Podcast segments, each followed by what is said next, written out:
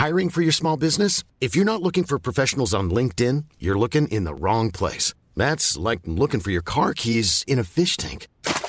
LinkedIn helps you hire professionals you can't find anywhere else, even those who aren't actively searching for a new job but might be open to the perfect role. In a given month, over 70% of LinkedIn users don't even visit other leading job sites. So start looking in the right place. With LinkedIn, you can hire professionals like a professional. Post your free job on linkedin.com slash people today. ¿Qué tal? ¿Cómo le va? Buenas tardes. Estás a punto de escuchar Yo soy Javier Alatorre. las noticias con Javier Alatorre. La vamos a pasar muy bien. Comenzamos. Un nómada sin rumbo, la energía negativa yo la derrumbo con mis pezuñas de cordero. Me propuse a recorrer el continente entero, sin brújula, sin tiempo, sin agenda, inspirado por las leyendas, por historias empaquetadas en lata, por los cuentos que la luna relata. Aprendí a caminar sin mapa, a irme de caminata, sin comodidades, sin lujo, protegido por los santos y los brujos. Aprendí a escribir en mi libreta y con un mismo idioma sacudir todo el planeta. Aprendí que mi pueblo todavía reza porque las autoridades y la realeza todavía se mueven por debajo de la mesa. Aprendí a tragarme la depresión con cerveza. Mi patrono yo lo escupo desde las montañas y con mi propia saliva enveneno su champaña. Enveneno su champaña.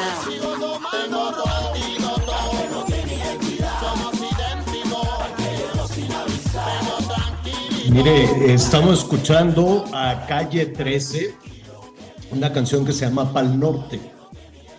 Eh, sí habrá que ponerle atención a esta, sí habrá que ponerle atención a esta canción, porque eh, habla precisamente de, pues de esta tragedia que están viviendo miles y miles de mujeres, miles y miles de, de personas, de hombres, de trabajadoras, de trabajadores que no encuentran una posibilidad. Le pueden bajar un poquito en cabina a calle 13, gracias. Que no encuentran esta posibilidad de vida en sus países, que no la encuentran en México y que se ponen en manos de traficantes de personas y que se ponen en manos de polleros y que se ponen en manos de criminales y acaban precisamente perdiendo la vida. Y todo esto viene eh, a colación por la tragedia en la cual pues le vamos a dar todos los, todos los detalles. Qué horrenda manera de morir atrapados en un camión, en un tráiler. Los abandonaron en un tráiler, unas temperaturas de infierno, unas temperaturas, aquello era un horno, no había aire, no había agua. Y estaban hacinados un número enorme de personas.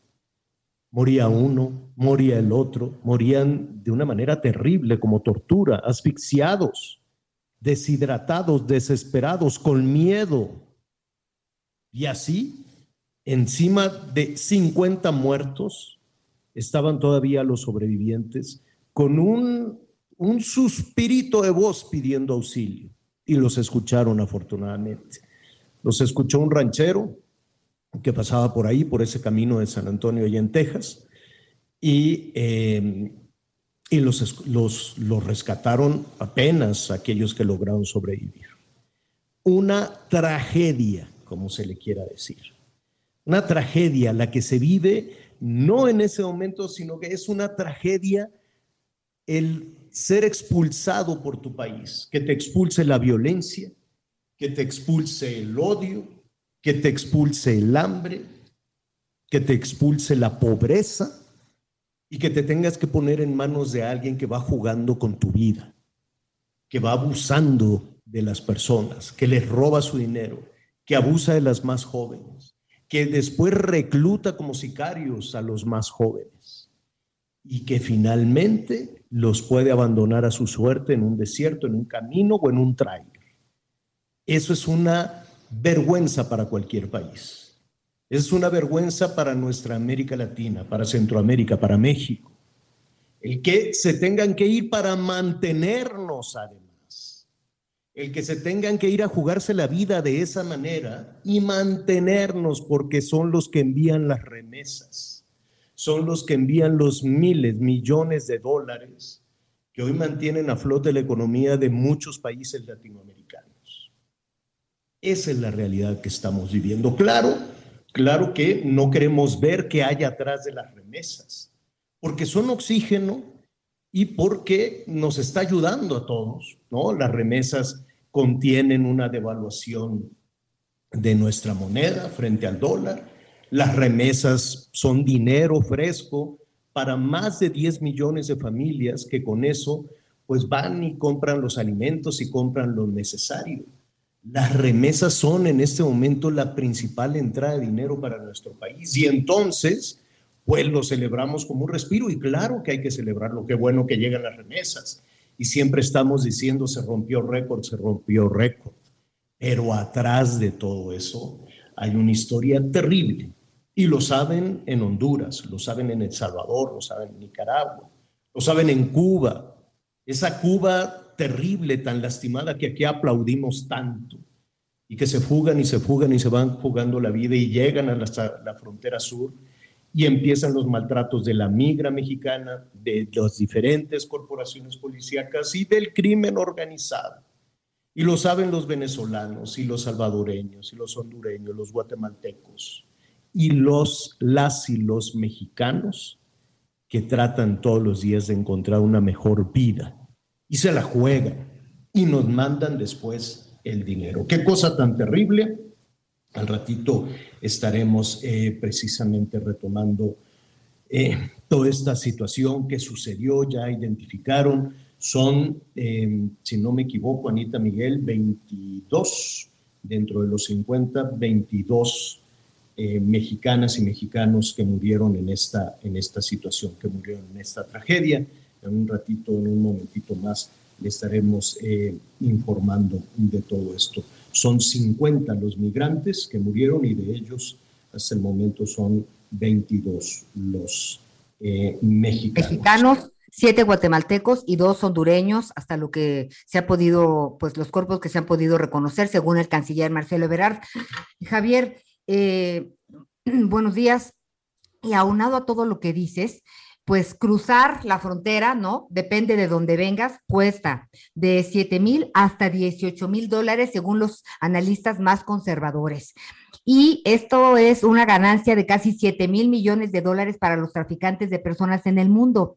Y cuando hacen el trato, los polleros con las personas que quieren cruzar la frontera y llegar a Estados Unidos y les hacen las cuentas, les explican que pues gran parte del dinero que les cobran es para las extorsiones para autoridades de los países de origen, tránsito, destino y la protección. Evidentemente los engañan en todo sentido, pero no me queda la menor duda, lamentablemente, de que están involucrados personas de todos estos rangos, Javier, y tiene que ver con autoridades también. No es posible que nadie vea ni oiga nada, nunca, cuando pasan estas desgracias. Todos lo sabemos y se replica una y otra vez. A todo mundo le preocupan, todo, son, una campaña para las elecciones, una bandera para los, los candidatos fantástica, pero en la realidad es que el tema de los migrantes, pues la tenemos en las narices una vez más con esta tragedia que se vivió ayer. Así es, qué cosa, qué situación tan terrible. Y desde luego todos los días, todos los días se forman caravanas, ¿no? Todos los días se forman caravanas, eh, empieza la preocupación, los golpes, los empujones, la Guardia Nacional y los agentes de la migra, ¿no? Los agentes de, migración mexicano, pues no, no, no entienden de protocolos, ¿no? Aquí hemos visto los caloneos, los insultos, los palos, en fin, todo esto, se forman las caravanas y luego se disuelven las caravanas, pero cuando se disuelven, no necesariamente los regresan a sus países de, origen, sino que eh, buscan la manera en grupos mucho más pequeños, en autobuses, eh, eh, que en ocasiones ellos mismos van pagando con dinero que les van que les van llegando sus, enviando sus parientes allá en los Estados Unidos, contratan los autobuses, llegan a la Ciudad de México, los vemos, ahí en viaducto hay, hay muchísimo migrante pidiendo limosna, pidiendo este dinero para, para poder sobrevivir y seguir, y seguir su camino hacia la frontera, pero ya en una, ya en una caravana, ya no en una caravana. De todo eso le, le informaremos en un momentito más antes de... Bueno, te saludamos primero. ¿Cómo estás, Miguel Aquino?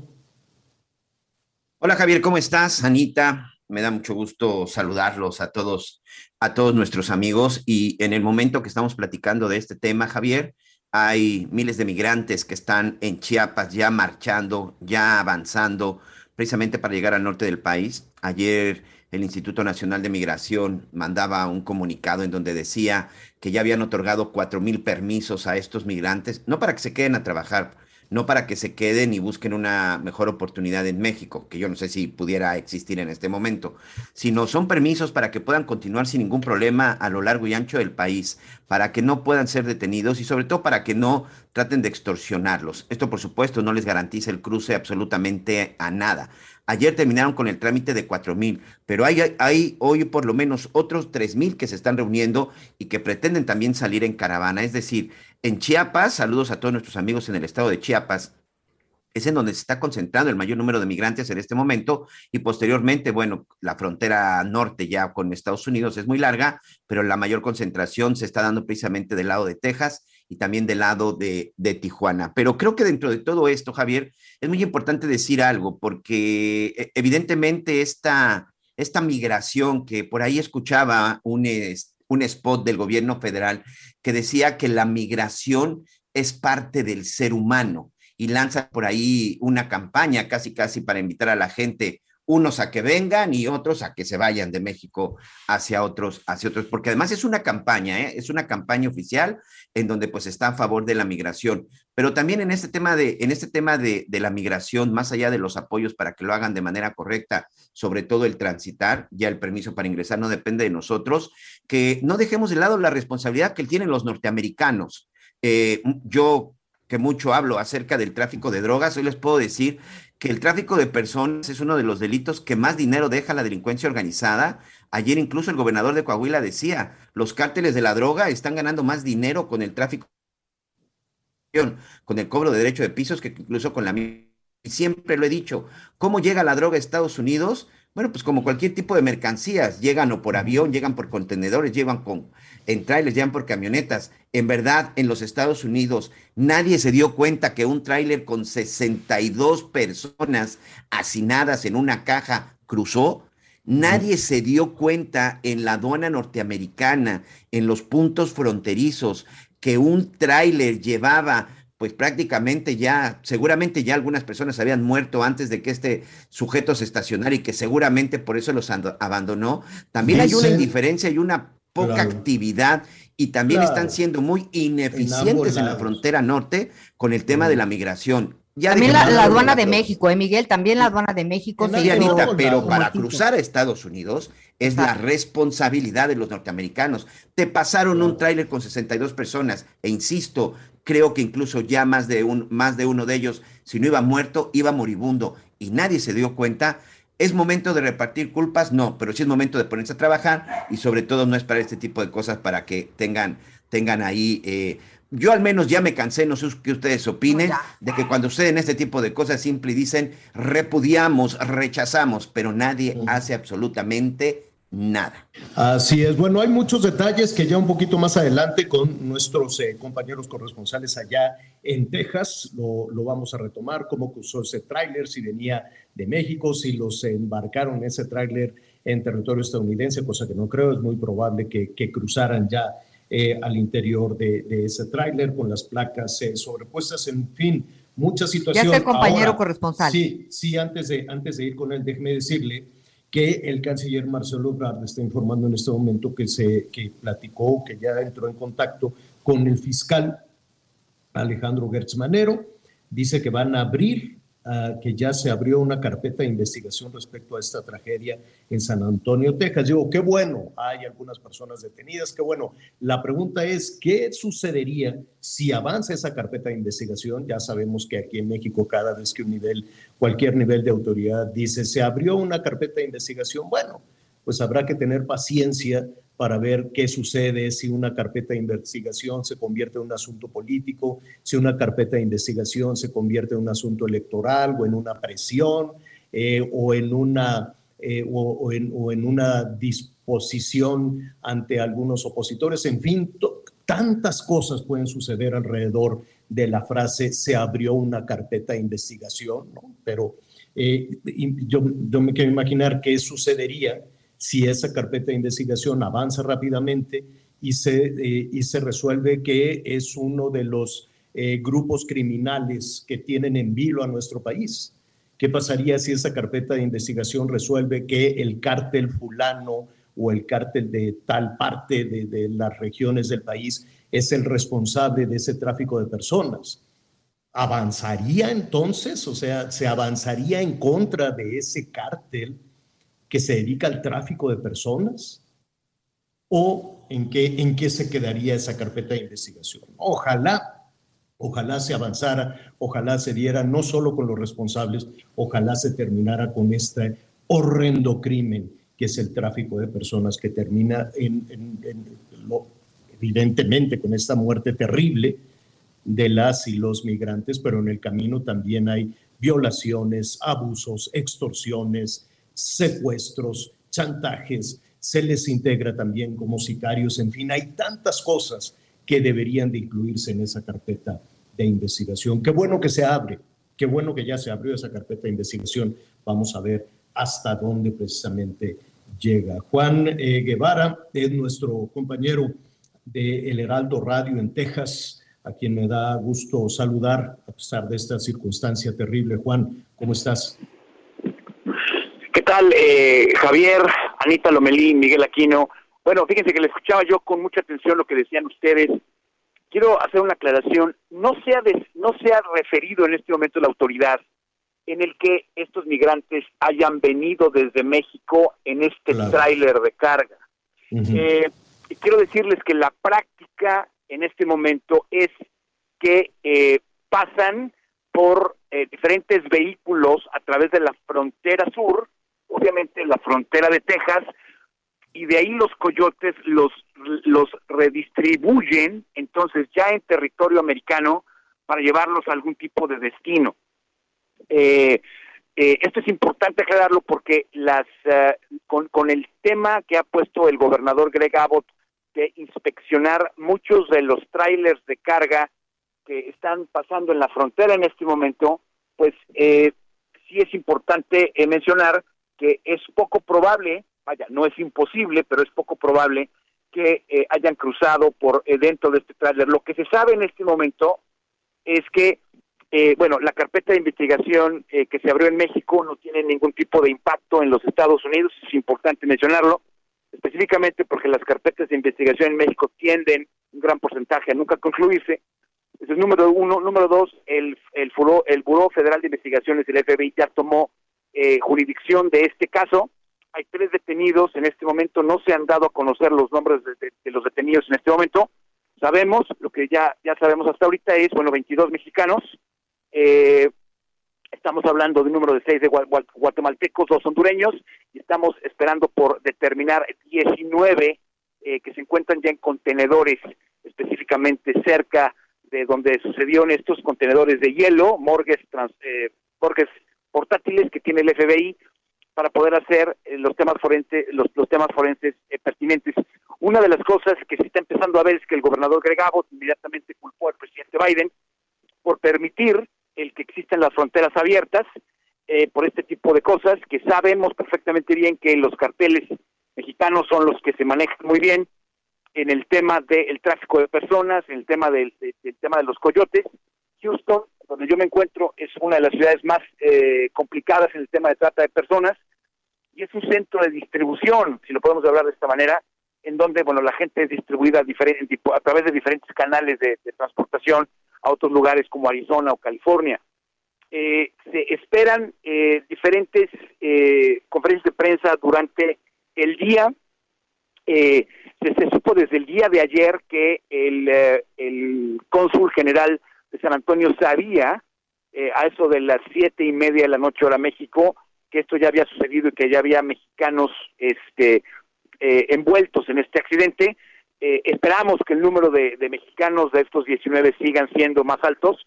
De hecho, la mayoría de las personas que la, mayoría de las personas que fueron encontradas asfixiadas en este en este tráiler de carga, pues espera que sean mexicanos, un menor porcentaje guatemaltecos y hondureños. Eh, y bueno, obviamente con el anuncio de López Obrador que viene a ver a Biden el día 12 de julio, pues esto es algo que se va o que se espera que sea en la agenda bilateral. Obviamente, obviamente, el, eh, el gobernador Greg Abbott, que es acérrimo eh, republicano eh, en contra de todo lo que hace el presidente Biden, pues fue muy rápido en culpar al, al presidente Biden, en este caso, porque permite este tipo de flujo migratorio en la frontera. Entonces, esto está convirtiendo en un asunto político muy rápido, muy rápido. Eh, las declaraciones de López Obrador en la mañana, en, su mañanera eh, que tiene, pues no llegaron bien a los Estados Unidos, porque el hecho de mandar condolencias, y cito varios medios informativos en los Estados Unidos, el hecho de mandar condolencias no resuelve el problema. Y es una de las cosas que estamos viendo eh, que en la parte americana se, está muy molesto con la política de López Obrador, muy, muy molesto, porque realmente no está haciendo absolutamente nada para poder detener el flujo migratorio y sobre todo poner en peligro la vida de los migrantes, no importa el país que sea.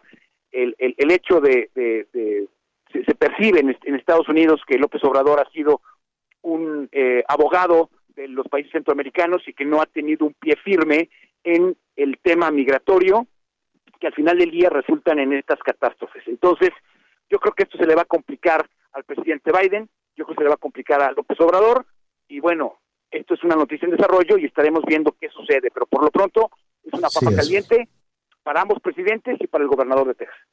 Eh, Juan, vamos iniciando el programa, ¿qué te parece si eh, dejamos, eh, dejamos pasar unos minutos más para que tengas un poquito más de elementos para recapitular? Son 50 las personas que encontraron muertas, 50 eh, personas sin vida en la caja de este tráiler en San Antonio, Texas. De esas 50 personas, 22 son eh, mexicanos, un asunto terrible. Aún falta definir la nacionalidad de otras 19 personas. ¿Así es? Es correcto, es correcto, es correcto, así es. Es una tragedia por donde quiera que se le vea, una tragedia que como tú muy bien señalas encuentra una salida, una salida política, cuando en realidad se tiene que encontrar una salida a, a, lo que, a las causas que llevaron a estas 50, 50 personas que murieron a dejar su lugar de origen. El que quiera migrar por gusto, por, por, una cuestión profesional o de lo que sea, eh, qué bueno, pero cuando es la violencia y la pobreza, eh, que la pobreza es una forma de violencia y las extorsiones, cuando te empujan a dejar eh, forzosamente tu país y tienes que eh, cruzar por un infierno, infierno de extorsiones, abusos y demás, es terrible, terrible, pero la salida que se encuentra casi siempre es de carácter político. Javier, si me permite rápidamente, hay que darle a, nuestra audiencia en México una, una perspectiva. Se le cobran, más o menos los coyotes cobran 15 mil dólares por persona que transportan. Para que tengan una idea, son 15 mil dólares por cada persona que transportan, eso es número uno. Número dos, había niños pequeños que están ahorita en hospitales en estado crítico en la parte suroeste de San Antonio. Eh, había había personas, había personas, eh, definitivamente había personas eh, que están en estado crítico, se encuentran muy graves y bueno, al, fin, al final del día lo que estamos esperando es que haya más información en las próximas horas. Pero bueno, Estaremos eh, en comunicación y estaremos informándole todo lo que sea. Juan, gracias. Un abrazo hasta Houston. Un abrazo. Gracias a ustedes. Hasta luego. Es nuestro compañero Juan Guevara allá en Texas. Qué situación tan, tan terrible, ¿no? Y más allá de, eh, como tú muy bien señalas, Anita, de es culpa de este, es culpa de Biden, es culpa de México, em, es culpa precisamente de que venimos arrastrando esta tragedia desde hace muchos, muchos años. Y cuando encontramos que, esta tragedia significa también un bienestar político, un bienestar económico, algo estamos haciendo muy mal, ¿no? Cuando celebramos, festejamos y aplaudimos las remesas sin ver lo que hay atrás de todo esto. Qué situación tan terrible, estaremos ahí pendientes de lo que esté sucediendo. Vamos a hablar también con especialistas que nos digan qué hay atrás, cómo se engancha la gente con los polleros. Lo que nos decía Juan, 15 mil dólares es una fortuna también para muchísimas personas. Las familias tienen que hacer un esfuerzo para poder cruzar hacia los Estados Unidos. De todo eso y más estaremos eh, hablando. Hay muchas noticias Hay mucha información también en desarrollo. Vamos a hacer una pausa y volvemos inmediato.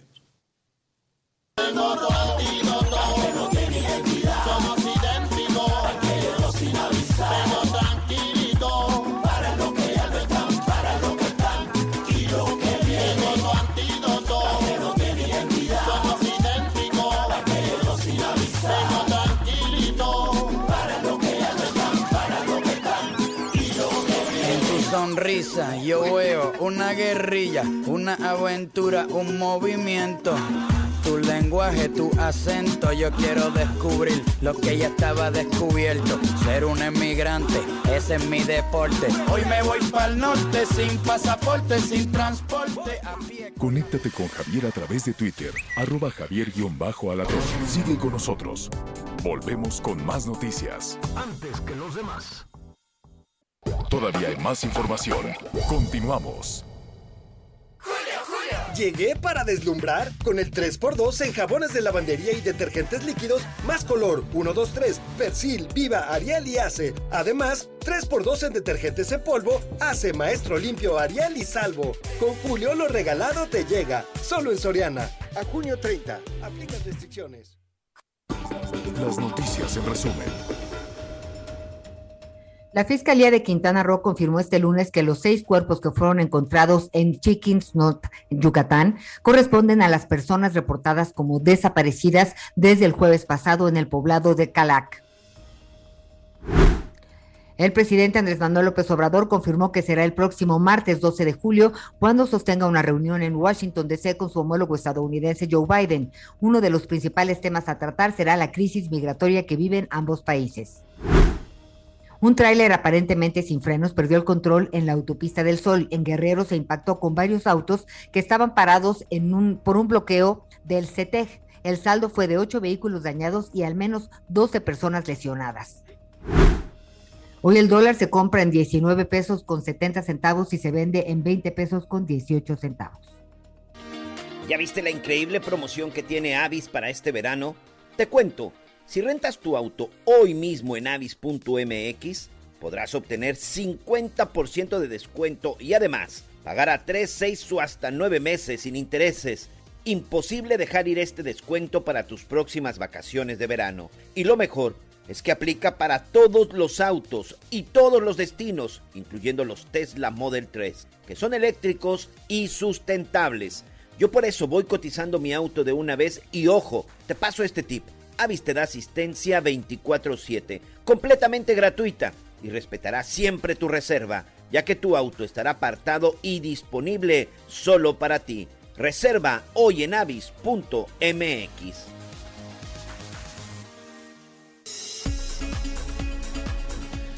Bueno, eh, gracias Anita, gracias eh, Miguel. Antes de ir con, con nuestra siguiente invitada, déjenme decirle que Em, hay ya eh, una respuesta, no necesariamente del gobierno de los Estados Unidos, me refiero a esta dramática situación de los, eh, de los migrantes que encontraron muertos, 50 migrantes, 22 de ellos mexicanos con una muerte terrible. El embajador de los Estados Unidos en México, Ken Salazar, se, está refiriendo en estos momentos, dice que es horrible y trágica la muerte de 50 personas en San Antonio es resultado, dice, de leyes migratorias rotas, disfuncionales. Subraya el imperativo de la declaración sobre migración que se, que se alcanzó en la Cumbre de las Américas.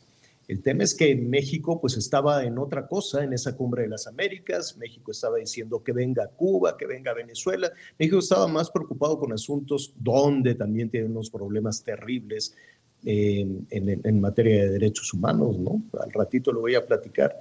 Eh, ¿Se acuerda de aquella canción Patria y Vida? Bueno, los cantantes, uno fue condenado a nueve años de cárcel por cantar una canción contra el régimen, contra el régimen cubano. Imagínese usted lo que estamos defendiendo. México está defendiendo eh, un régimen de esa naturaleza. O a los venezolanos, o a los nicaragüenses. Y por estar en esa candanga, pues no estamos en este tema del que hoy Está hablando el embajador de Estados Unidos en México. Dice, se alcanzó ese acuerdo de migración en la Cumbre de las Américas para ofrecer una migración segura, una migración ordenada, una migración legal, sobre todo una migración humana. Y en ese sentido, siento que todos estaríamos de acuerdo, porque ya lo mencionabas, Anita, ya lo mencionabas, eh, Miguel, hace unos momentos, cuando estamos hablando de migración, que es un asunto tan complejo. Em, yo siempre he pensado que si las mercancías se mueven eh, con las dificultades y el crimen y lo que usted quiera y los contenedores y que los chips, lo que sea, ¿no? De pronto se, se trastornó todo este tema, pero las mercancías se pueden mover libremente con papeleos y lo que sea, pero se mueven. El dinero se mueve con un botón. El dinero se mueve con un botón de un país a otro, de un banco al otro, pero los seres humanos no. Los seres humanos están por abajo de las mercancías, están por abajo del dinero. ¿Cómo podemos solucionar toda esta situación? Se ha planteado que la gente se quede en sus países de origen, pero se quede con calidad de vida, se quede sin miedo, se quede con ingresos, aunque digan que, tener dinero es malo, pero se necesita el dinero, si no, la gente no se estaría aventurando a ponerse en manos de la delincuencia, del crimen organizado para ir a obtener el dinero que aquí decimos que es malo, que, es, que, eso no, que eso no puede ser. En fin, es un tema tan complejo que yo le agradezco a Margarita Núñez. Ella es coordinadora del programa de Asuntos Migratorios de la Universidad Iberoamericana para darle contexto a esta tragedia que estamos viviendo y que sigue todavía en desarrollo. Margarita, gracias por atender nuestro llamado. No, muchas gracias a ustedes por el espacio. Oye, Margarita, ¿por dónde, por dónde empezamos para darle una dimensión a todo esto? Em, sabemos en principio pues que es una tragedia que nos duele a todos. Claro, este, pues es, es, ese es el punto de entrada, ¿no? Es una tragedia humana eh, terrible, pero me parece que sobre todo, em, pues es una tragedia que tiene responsabilidades, ¿no? Eh, y que lamentablemente como lo han señalado organismos internacionales de derechos humanos y, la sociedad civil desde hace muchos años en este país, pues eh, son tragedias que son prevenibles, ¿no?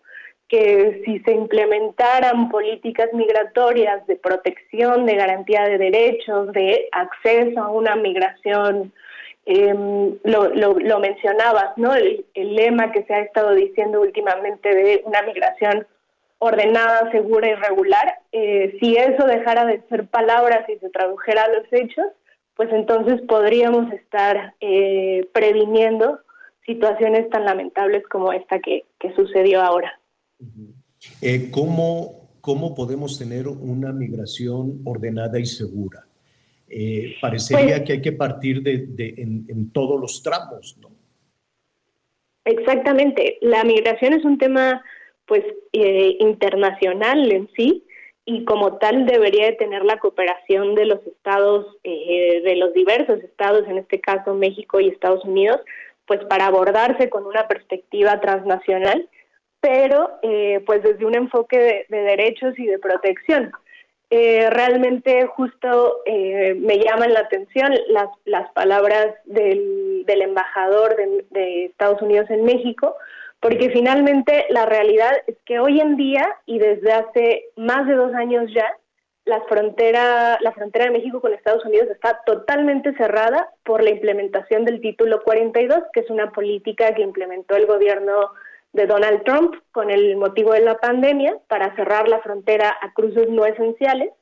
Hoy en día esos cruces no esenciales son únicamente las personas eh, migrantes, solicitantes de asilo, eh, las que no pueden cruzar de manera, digamos, regular o por la vía legal la frontera, las que si se presentan en una aduana y dicen necesito pedir asilo en, Estados Unidos, les dicen no lo puedes hacer, vas de regreso para México.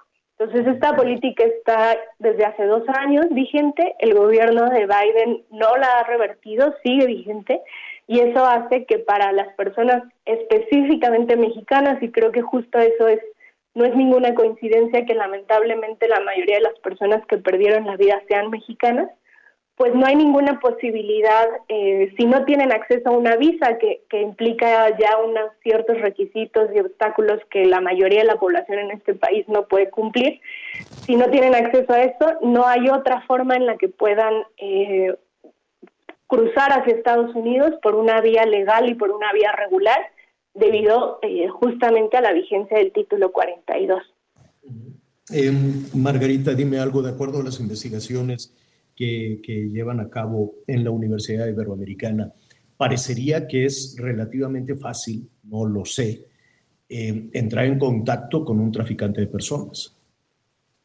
Pues claro, eh, hay que recordar que justamente las personas que, que migran, que salen de las comunidades, eh, hoy en día pues la mayoría están saliendo de, de, comunidades de Guerrero, de Michoacán, de Jalisco, de Sinaloa, comunidades que eh, en las que las personas se ven obligadas a salir por situaciones de violencia, eh, digamos que son básicamente de vida o muerte, pues no se lo piensan dos veces para salir, ¿no? Si su vida está en riesgo, van a salir y eh, pues van a asumir los riesgos que implique el cruce de una frontera por una vía irregular y en este caso, pues sí, al final de cuentas quienes se benefician en mayor medida de las políticas restrictivas y de cierre de fronteras, pues son las, los traficantes de personas, ¿no? Y las redes del crimen organizado que lucran con, con las necesidades de las personas y con, con estas situaciones tan lamentables que es eh, pues la migración forzada y pues es, es la única alternativa, ¿no? A la que le a la que pueden recurrir las personas lamentablemente. Sí, terrible. Eh, eh, Margarita, finalmente, ¿en dónde estaría la solución a, todo esto?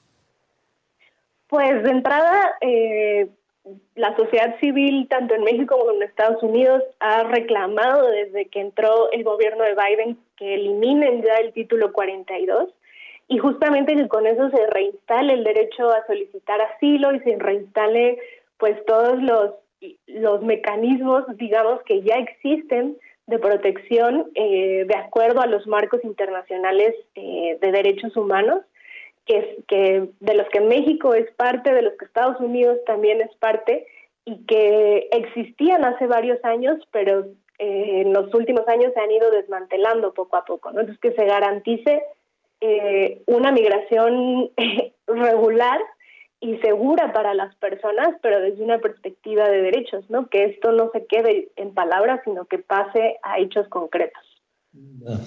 Una, situación compleja, ¿no? Muy, muy, muy difícil, eh, sobre todo cuando eh, el tema político y el tema electoral, por lo menos en Estados Unidos y México, eh, es constante, ¿no? y desvía la atención tanto sobre estos temas.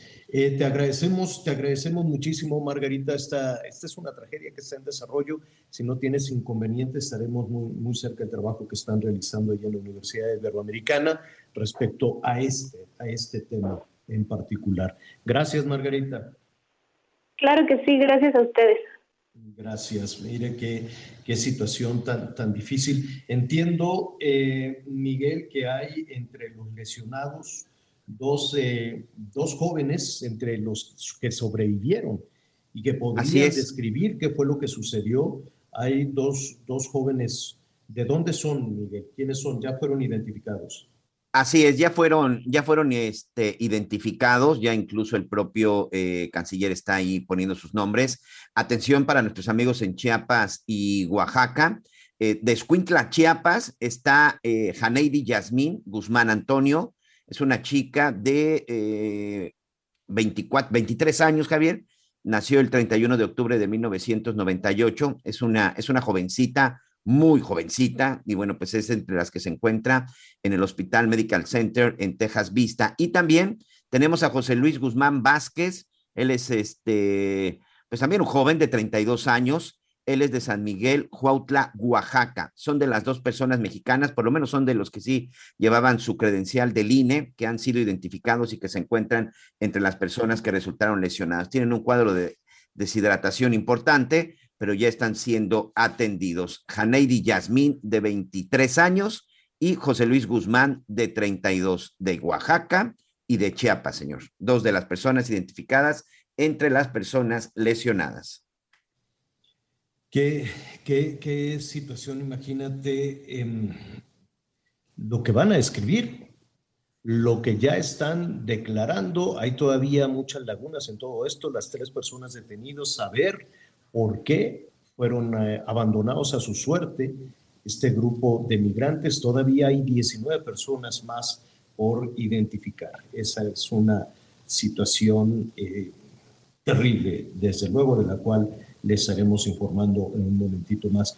Oiga, eh, rápidamente información, información en desarrollo, pues siguen las extorsiones. Estábamos viendo, Miguel, eh, Anita, unas imágenes también muy, muy fuertes de una, pues es un incendio, es un incendio en Acapulco, de nueva cuenta, pues el derecho de piso que se le está cobrando a los negocios, a, a los comerciantes, ya estuvimos hablando aquí de los vendedores de pollo, de cómo pues fueron asesinados y ahora que eh, hay unas imágenes que le estaremos poniendo en nuestras, eh, en nuestras redes sociales, en javieralatorre.com también.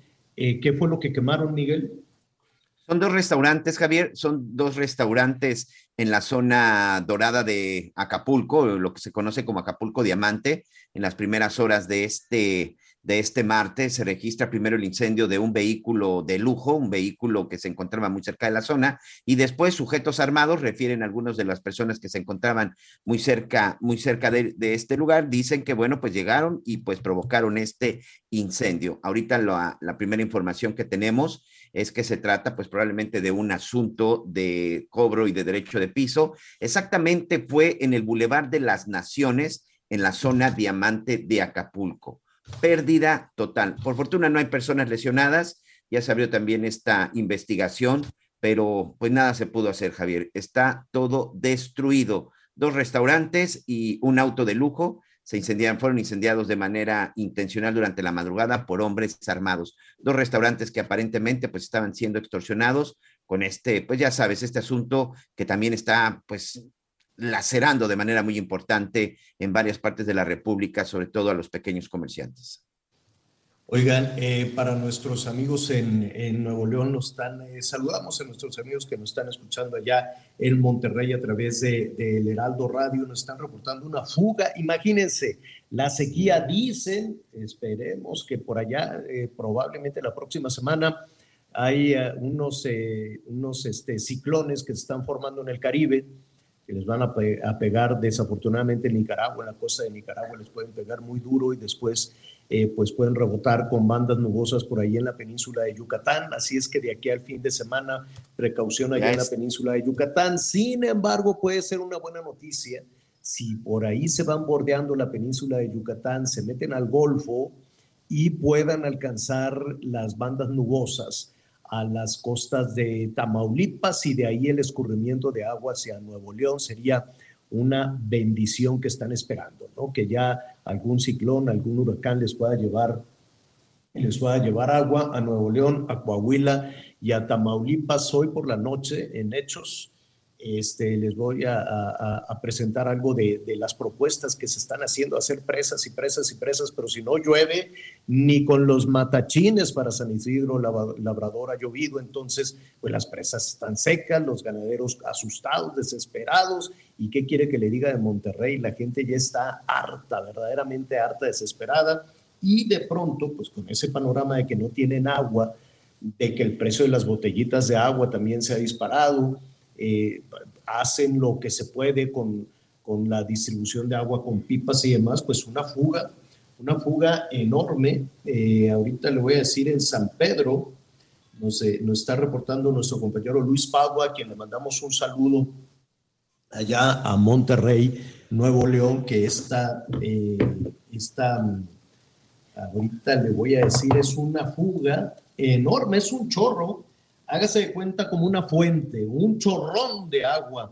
Está justo en el puente Miravalle, este puente que conecta los municipios de San Pedro y Monterrey. Entonces la gente con mucho coraje, desde luego, pues estaba viendo cómo por más de media hora era una fuente, hágase cuenta, un chorro de agua en medio de, pues de, de toda esta sequía, de todo este racionamiento de agua y la gente pues reaccionó, reaccionó definitivamente pues con enojo ¿no? a, a, toda esta situación. Ojalá les llueva, Hoy por la noche les voy a presentar ahí en Hechos un, un panorama de lo que se está viviendo en, en, algunas partes del país, cómo se le apuesta a las presas. Eh, atención, nuestros amigos en Sinaloa, también estuvimos por allá.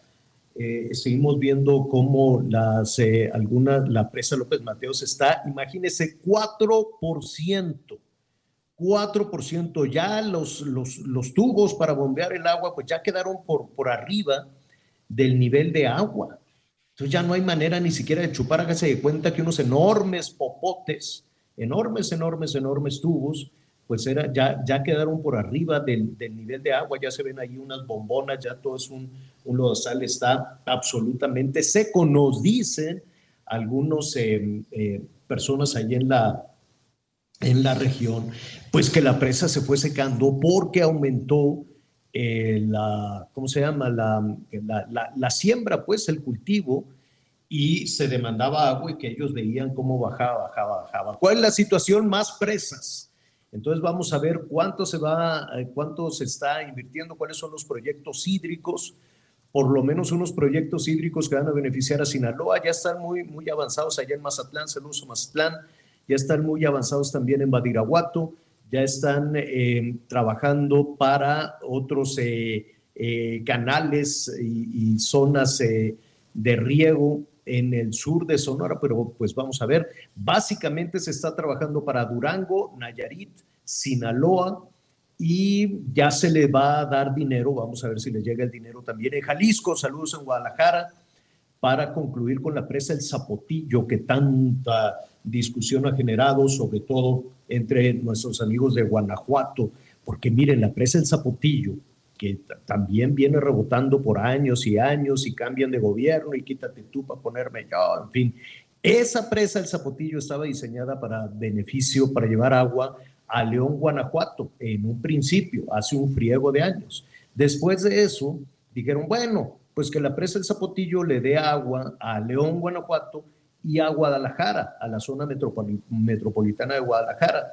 Y entonces ahí venía rebotando que ponle todo el dinero, que se lo pone Jalisco, que se lo pone Guanajuato, que se lo pone la federación y nada, no se ponían de acuerdo. Finalmente dijeron, bueno, ándale pues, te voy a dar un dinero, dice el gobierno federal, al actual gobierno de Jalisco. Le dice, te voy a dar un dinero para que terminen la presa del Zapotillo y ya puedan tener ahí los, los ductos, los canales de distribución de agua para la zona metropolitana de Guadalajara, pero dejen afuera a Guanajuato. ¿Cómo? Sí, dejen afuera a León, Guanajuato, para ellos no va a haber beneficio. Entonces el gobernador Diego Sinue, pues ya sabes, se puso pero bravo y entonces dice, ¿cómo? y vino a la Ciudad de México, insistió y después les dijeron, va a haber otro proyecto para ustedes. Ah, bueno, entonces vino con varios este, presidentas y presidentes municipales, le dijeron, sí, va a haber un proyecto. Ah, muy bien. Y ya se fueron muy contentos, pero no les dijeron ni cuál, ni cuándo, ni cómo. Lo único que sí saben es que ya quedaron fuera de, de esta presa el Zapotillo. En fin, ¿cuál es la solución que se está planteando para las presas? Pues mire, la misma desde hace 3.000 años. Usted dirá, ah, ¿cómo que 3.000 años? 300. No, desde hace 3.000 años estamos más o menos con esta propuesta. Si ve hoy por la noche, espero terminar ahorita, terminando el radio, me va a meter rápidamente a la cabina de edición a terminar esto, y si no, pues mañana con mucho gusto. Pero créanme que desde hace 3.000 años encontramos esa, esa propuesta, esa, esa solución para, para el tema del agua. En fin, hay una fuga que la arreglen allá en Guadalajara, el Heraldo, el Heraldo Radio 99.7 de la FM, porque la gente, pues imagínense, no, no, poderse, no poderse bañar, pues bueno, no, no poder tener agua para, para, lo, para lo más eh, indispensable. Bueno, pues estos ventarrones nos están diciendo también, Miguelón, gracias eh, eh, Javier-La Torre, arroba Javier-La Torre es el Twitter. Póngale el Twitter. ¿Qué tal, Anita Miguel? ¿Qué tal me salió el Twitter? Entonces es arroba Javier guion bajo la torre. Ahí nos están llegando también algunos de sus comentarios. Ya les está lloviendo en la península de Yucatán, Miguelón, ¿eh? Aguas con la ropa. Sí, sí, sí. Aquí, por lo pronto, ya en la zona de Cancún, Javier, ya tenemos aproximadamente eh, alrededor de una hora. ¿eh? alrededor de una hora ya tenemos eh, una cantidad importante de agua, ya hay calles este, inundadas. diciendo de los que si ya tenemos la identificación de todos los mexicanos, no.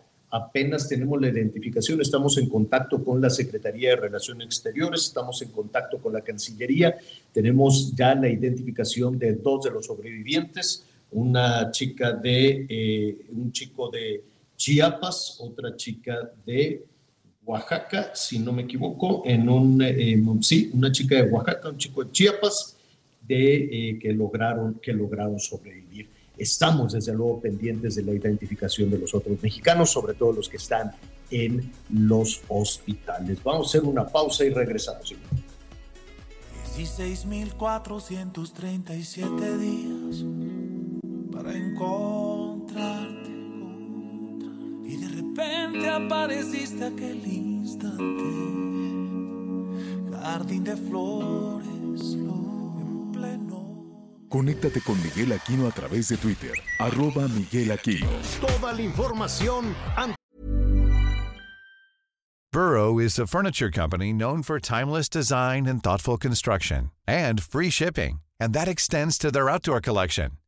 Their outdoor furniture is built to withstand the elements, featuring rust-proof stainless steel hardware, weather-ready teak, and quick-dry foam cushions. For Memorial Day, get 15% off your Burrow purchase at burrow.com slash ACAST and up to 25% off outdoor. That's up to 25% off outdoor furniture at burrow.com slash ACAST. que los demás. Ya volvemos. Todavía hay más información. Continuamos. Un camión que transportaba equipo de audio del cantante Julio Álvarez fue robado por un grupo armado este lunes en el libramiento norponiente de Querétaro. El conductor, quien presentaba algunos golpes, fue abandonado a un costado de la carretera. Y con esto hacemos un recorrido por el país.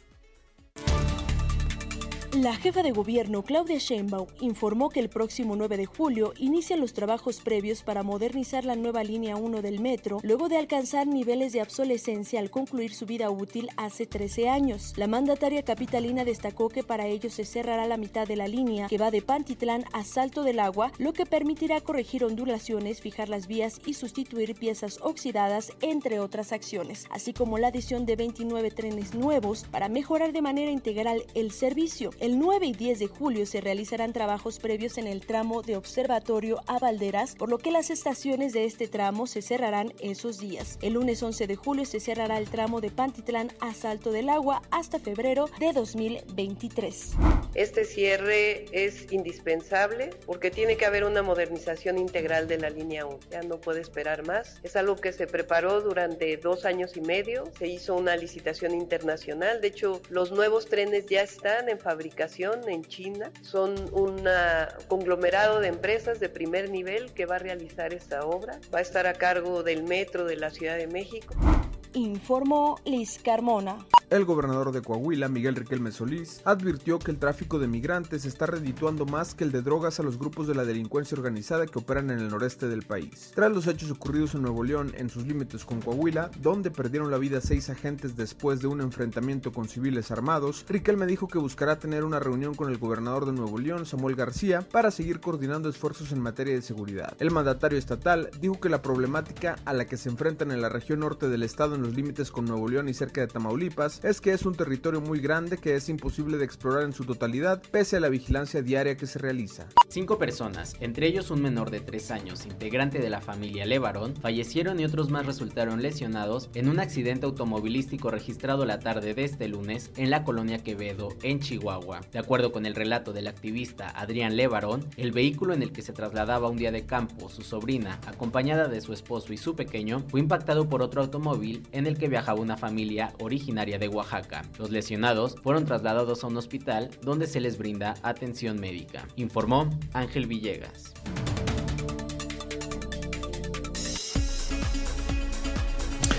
Bueno, muy bien, nos dicen de nuestros amigos en Monterrey, ¿cuándo va a llover? Pues probablemente la próxima semana, vamos, vamos viendo y te comentaba Miguel, perdón, por ahí te, te había interrumpido, que ustedes ya tienen encima el chaparrón, ¿verdad?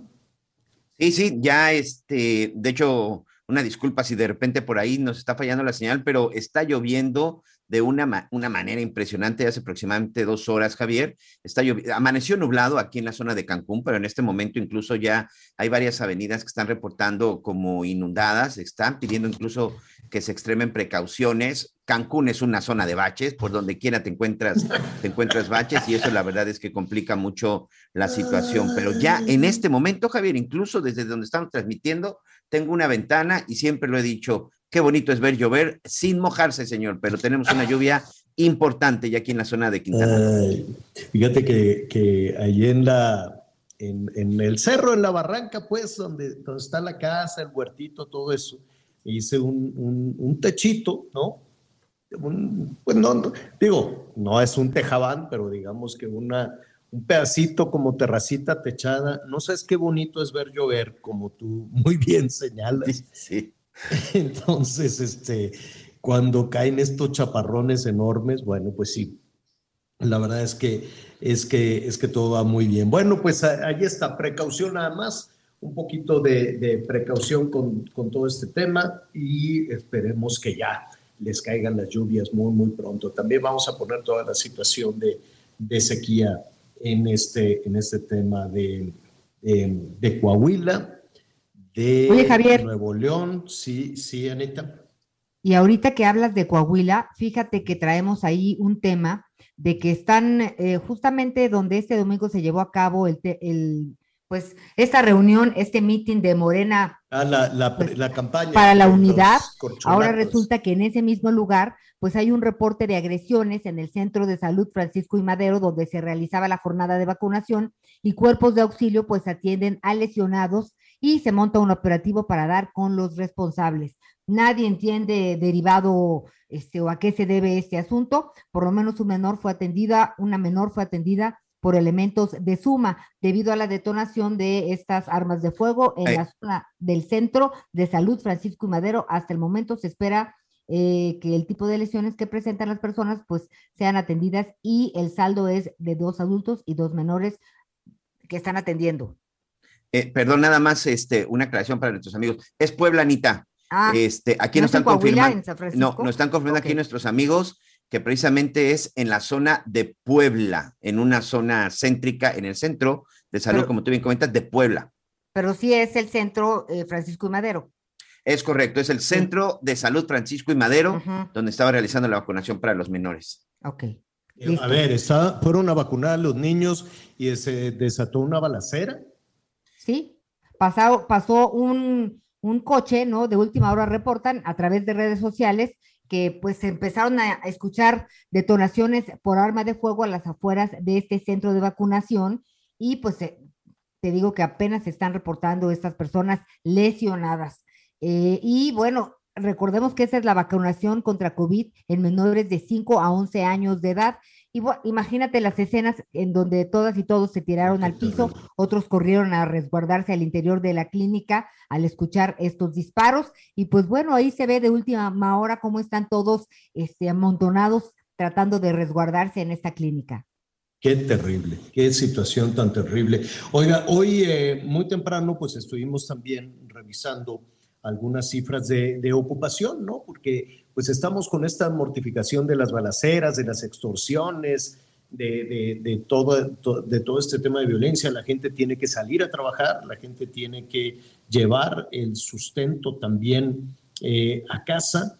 Y pues lo que nos dice el INEGI es que durante el mes de mayo subió la tasa de desempleo. Si quiere usted un poco, pero subió la tasa, la tasa de desempleo. ¿Por qué? ¿De, de qué se trata? Hay menos eh, oportunidades de empleo o la gente decidió encontrar otra, otra ruta, decide apostarle al autoempleo, decide apostarle a la informalidad. Em, ¿Qué es lo que está pasando en ese sentido con, en diferentes sectores de, la economía? ¿no? Por ejemplo, la industria de la construcción que tantos empleos genera eh, pues la verdad es que viene de capa caída, no ha levantado cabeza desde antes de la pandemia. Desde antes de la pandemia, yo me atrevería a decir que por ahí de, del 2018-19, cuando se tomaron una serie de medidas, eh, yo recuerdo que en el caso de la Ciudad de México, pues se tomó una medida similar al tema de las medicinas, al tema de, de las cuestiones de salud, de decir es tanta la corrupción que vamos a cancelar todo. Y entonces, pues, usted pasaba por, por obras enormes y decía, cancelado, cancelado, cancelado, tirado, tirado, tirado, que lo tiren, este, borrón y cuenta nueva, vamos a revisar todo. Eh, a final de cuentas, la percepción de, de, corrupción no ha, logrado, no ha logrado disminuir la industria de la construcción, tan señalada de corrupta toda, y no lo dudo, porque este, poner piedra sobre piedra en este país, pues era un tema de corrupción terrible.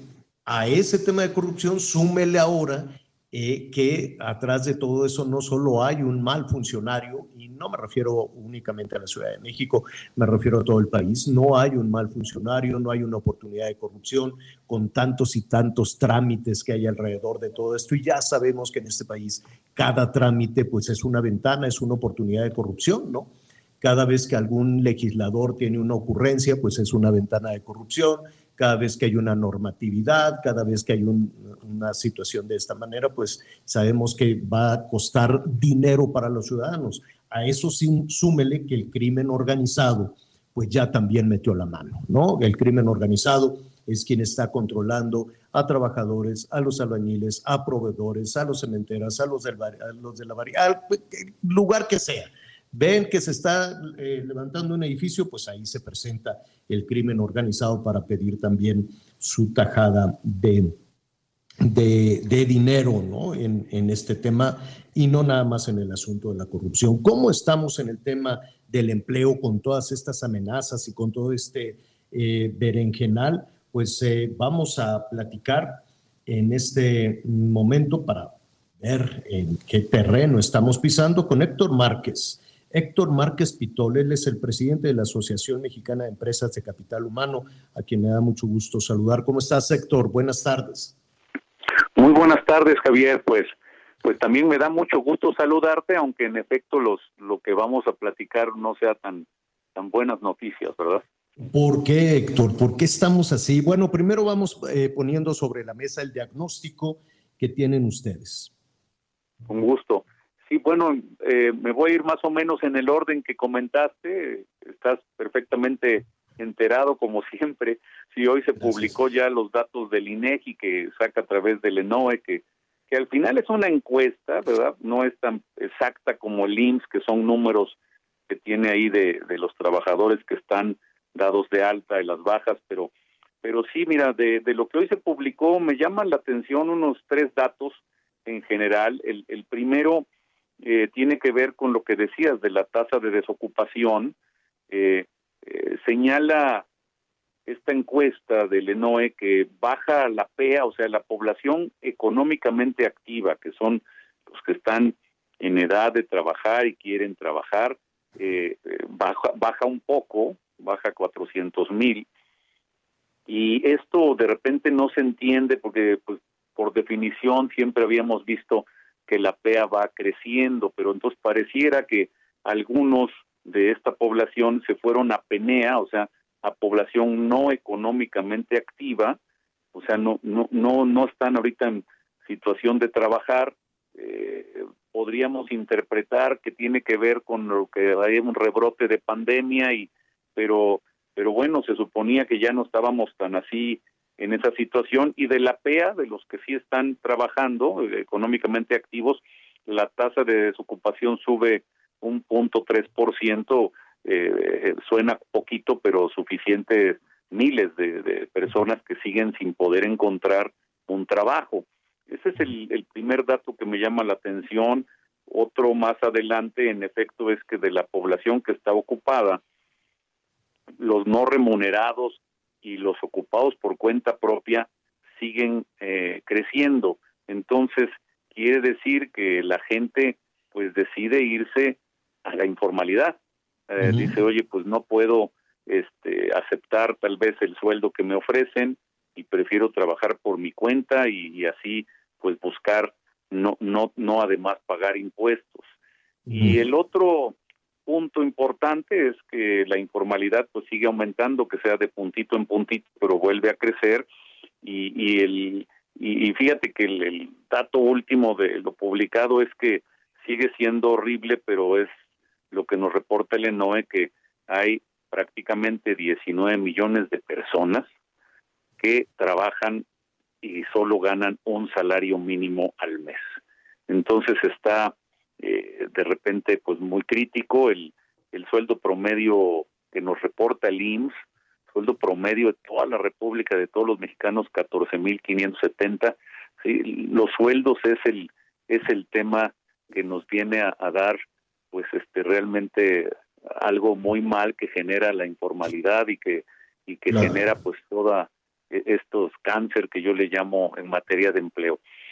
A ver, va- va- vamos a detenernos, vamos a detenernos un, un poco en dos cuestiones eh, importantes. Primero vamos a revisar el tema de los sueldos y después, eh, pues, eh, tratemos de, de, pues, encontrar eh, por qué la gente prefiere la, la informalidad, ¿no? Pero, eh, ¿cuánto ganamos los mexicanos?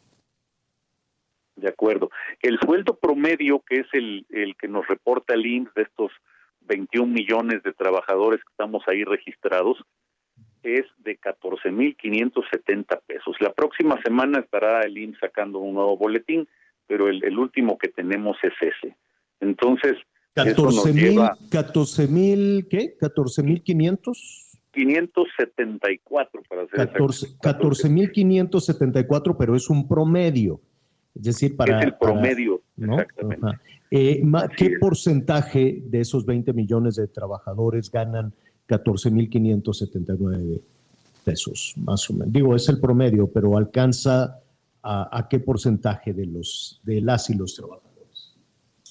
pues bueno, estaríamos hablando de que ahí se concentran eh, la mayoría, no, no- inclusive no es que eh, los sueldos eh, altos ayudan un poquito a subir el promedio, pero no no es que sea que la mayoría están por arriba, sino al revés. Entonces, eh, la, la última vez que te, lo lo revisé así pongo, como te, lo, te lo pongo de una manera eh, diferente, ojalá, ojalá logremos eh, saberlo, no lo sé. ¿Qué porcentaje de las trabajadoras y trabajadores eh, ganan mensualmente más de 14.579 pesos? ¿Lo podríamos saber? ¿El 10%, 20%, 5%? Sí, es- alrededor del 30% está por arriba de la cifra. Entonces, el sí hay gente que gana más, pero desafortunadamente son muchos los que ganan menos, entonces el promedio es ese. Eso es a- a- el último dato publicado por el IMSS a mayo, que es con exactitud. Ahora, de repente sabemos que, eh, pues en el pasado, una cosa es el sueldo que se registra y otra cosa de repente es el que reciben, que logran tener ahí Ah, alguna propina, algún eh, un extra, pero bueno, esa es nuestra realidad, que los sueldos son tan bajos eh, cuando te ofrecen ese empleo, que la gente entonces lleva a lo, a lo que apuntabas, este pues dice, pues mejor me voy por mi lado porque es muy poquito y si ese poquito además tengo que pagar impuestos, pues no me sale. Claro, claro, que además ahora con todas las disposiciones eh, en el SAT, que hasta el mismo presidente dijo, oigan, pues eso no está ayudando, sobre todo a quienes van a tener un primer empleo, ¿no? Toda esta serie de trámites que ha provocado una serie de aglomeraciones este, tremendas. Pero eh, además, de, además de eso, que puede ser un incentivo para la informalidad, ¿no? Las personas que digan, son demasiadas las filas, las colas, los trámites que tengo que hacer ante la Secretaría de Hacienda, mejor me voy a, lo, al- al- a la informalidad. Pero más allá de eso, ¿qué, qué, qué, qué tiene de fascinante la informalidad? Que son más las eh, trabajadoras y trabajadores que, que- que ven una opción en, en- en- vaya, no es únicamente un, un- un empleo en la calle, ¿no? Ni es un autoempleo. En muchas ocasiones hay, hay muchas formas de, de- de contratarse irregularmente, pero ¿qué, qué, qué tiene de beneficio que la gente le apuesta más a, ser irregular? Pues mira, el, primer beneficio indudablemente es el tema de con el dinero que se quedan, el dinero que, que ibas a entregar al SAT, pues no lo entregas, te lo quedas, ya que ya que al no estar incorporado en la formalidad, o sea, al no pagar impuestos, pues te quedas tú con eso. Y, y entonces eso eso hace un atractivo de que, que, en muchos años no solo hemos vivido la informalidad, sino cuando te dicen si vas a pagar algo, si es con factura o sin factura. Y entonces de repente, oiga, pero si es con factura, además, pues le voy a agregar el IVA. ¿eh? Y entonces el ese tema de, de la informalidad, pues ese es el principal asunto, que el, hacer una evasión, una ilusión fiscal.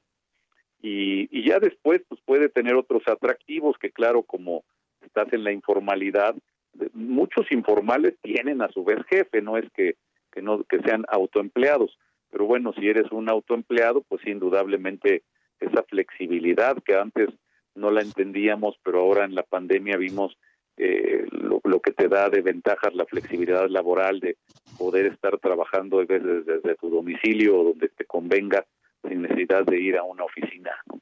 Entonces, eh, la informalidad yo agruparía que son esos los dos beneficios principales que, que le genera a esa persona, pero al revés, pues nos afecta a todos los mexicanos porque cuando una institución, vamos a llamarle el IMSS, no recibe las contribuciones de esos otros 31 millones, entonces pues claro que nunca va a tener suficiente para eh, digitalizar procesos, para tener más médicos, para tener medicinas, entonces nos termina afectando a todos. Esa persona que, que, dice pues yo me ahorro, sí, pero le, le pega de inmediato a toda su familia y conocidos. Sí, definitivamente estamos platicando con Héctor Márquez Pitol, presidente de la Asociación Mexicana de Empresas de Capital Humano. Eh, finalmente, ¿por qué hay sectores? Digo, ojalá tuviéramos todas las, ojalá tuviéramos todas las respuestas, perdón que sea tan, tan insistente. ¿Por qué hay algunos eh, sectores que no levantan cabeza? Hace un momento hablábamos de, de la industria de la construcción, hay factores eh, externos, ¿no? Me queda claro que la guerra, que Ucrania, que la pandemia, que los chips, que los chinos, eh, pero llevamos pre-pandemia, pre-pandemia, con algunos sectores este, que no logran levantar. Así es. Eh, fíjate que eh, sobre todo esperábamos que ya este año, digo, ya con, muchos vacunados, con una situación de pandemia no tan fuerte como fue.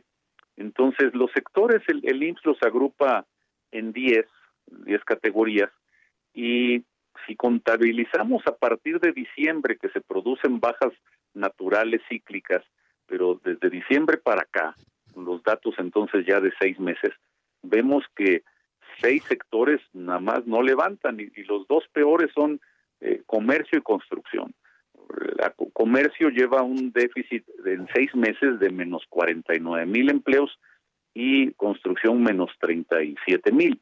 Entonces, ¿qué es lo que está ocurriendo? Que además de lo que ya comentaste, que la situación económica para todos en el mundo y México también muy grave la, la recuperación económica, pero además pues le pusimos nosotros aquí una cereza al pastel y fue toda esta reforma en materia de contratación especializada que ahora tenemos, en donde pues hay estos dos sectores que se ve que de plano no, no, no, no se han podido acomodar.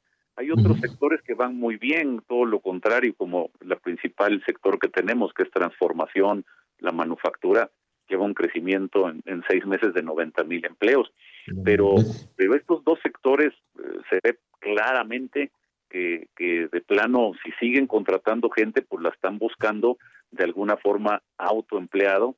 Este, ahora hay plataformas y hay mecanismos para contratar este, de manera que no están en la formalidad directamente. Y pues ahí se nota rápidamente en el número de afiliados al IMSS. Y lo mismo, eh, Javier, pasa con, con los estados. Si tú en, lugar de verlo como lo ve el IMSS, así todo de golpe, lo analizas a detalle, pues de los 32 estados hay 11 que no levantan y, y, ahí el peor es Ciudad de México, que en los últimos seis meses le faltan 22.500 empleados de los que estaban eh, allá en noviembre del año pasado afiliados al IMSS. Entonces, el, ha sido también el, el Estado, la Ciudad de México, el que el lugar donde menos se ha podido levantar la recuperación del empleo y sobre todo en esta etapa que suponíamos ya eh, se iba a poder y bueno, está ganando la informalidad, ahí sí va creciendo todo el tiempo. Pues Héctor, Héctor Márquez Pitol, presidente de la Asociación Mexicana de Empresas de Capital Humano, yo sé que a nadie nos gusta el diagnóstico, ¿no? No nos gusta, no nos gusta ir al doctor, no nos gusta, ¿no? No nos, de pronto no queremos saber, pero es importante poner sobre la mesa qué es lo que está pasando para encontrar soluciones, ¿no? Encontrar soluciones que, vayan. Sí, sí, sí. Si no decimos, oye, este es el problema, pues pensamos que todo está bien, ¿no?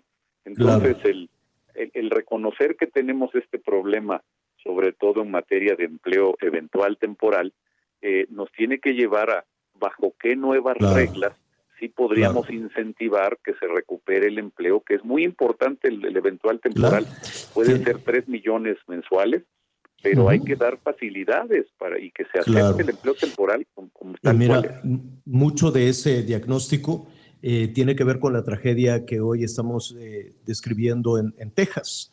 Muchos de, esta, de, estos jovencitas, jovencitos que se fueron a buscar una oportunidad allá en los Estados Unidos es porque no le encontraron a México y tiene que ver justo con el diagnóstico que tú estás haciendo. Gracias, Héctor. Javier, igualmente me dio mucho gusto saludarte, te mando un abrazo. Gracias, otro para ti. Es tiempo de hacer una pausa, volvemos. En una semana abrimos el alma cada amanecer. Los días más bellos, los más amorosos, nunca olvidaré. La gran coincidencia, mirarme en tus ojos, que Conéctate con Ana María a través de Twitter, arroba Anita Lomelí. Sigue con nosotros. Volvemos con más noticias. Antes que los demás. Todavía hay más información. Continuamos. Julio, Julio. Amor. Sí llego para la cena. Lo que llega para la cena y la alacena es el 3x2 en todos los aceites de oliva, vinagres, catsups y mostazas. Y además, 3x2 en saborizantes en polvo para leche. Con Julio lo regalado te llega. Solo en Soriana. A junio 30. Aplican restricciones. Las noticias en resumen. Los cuerpos de los dos sacerdotes jesuitas asesinados hace una semana, Javier Campos y Joaquín Mora, fueron sepultados en el atrio de la iglesia donde perdieron la vida en la comunidad de Cerocahui, en Chihuahua.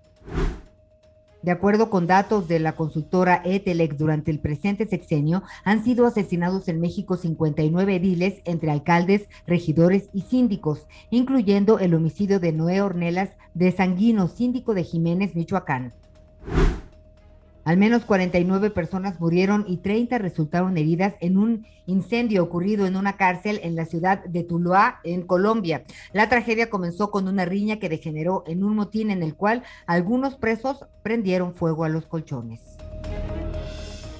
En el mar ahora la vida es más segura. Las capitanías de puerto supervisan que las embarcaciones respeten el área de bañistas, la velocidad permitida y la capacidad de pasajeros a bordo. No olvides el uso del chaleco salvavidas. Si vas a zarpar, avisa a la Capitanía de Puerto y consulta la información meteorológica. Acércate a las capitanías de puerto. Con ellas en el mar la vida es más segura. Secretaría de Marina. Gobierno de México. Y este sentimiento ya es tan viejo. Tú me dueles tanto aunque estés lejos. Hoy yo te invito a caminar por mis solares Para demostrarte que sí ven tus ideales. Somos humanos aunque no pensemos iguales. No nos tratemos ni dañemos como animales. Esta es mi forma de decírtelo. Llora mi pueblo y siento yo su voz. Tu 5-9, yo doble 2 60 años, trancadas dominó. Mire, eh, estamos escuchando Patria y Vida una canción que, que, ha tenido un impacto enorme, no solo en, no solo en Cuba, sino en, Iberoamérica.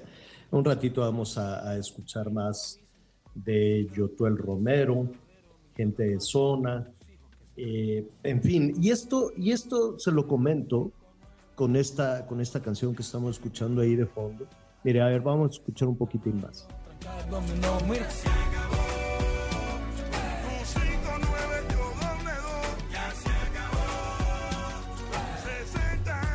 A ver, ¿usted considera que lo que aquí se dice, que evidentemente es una protesta, y todos hemos protestado de muchísimas formas, de eso va la vida también, de, de, protestar, de estar inconforme, ¿no?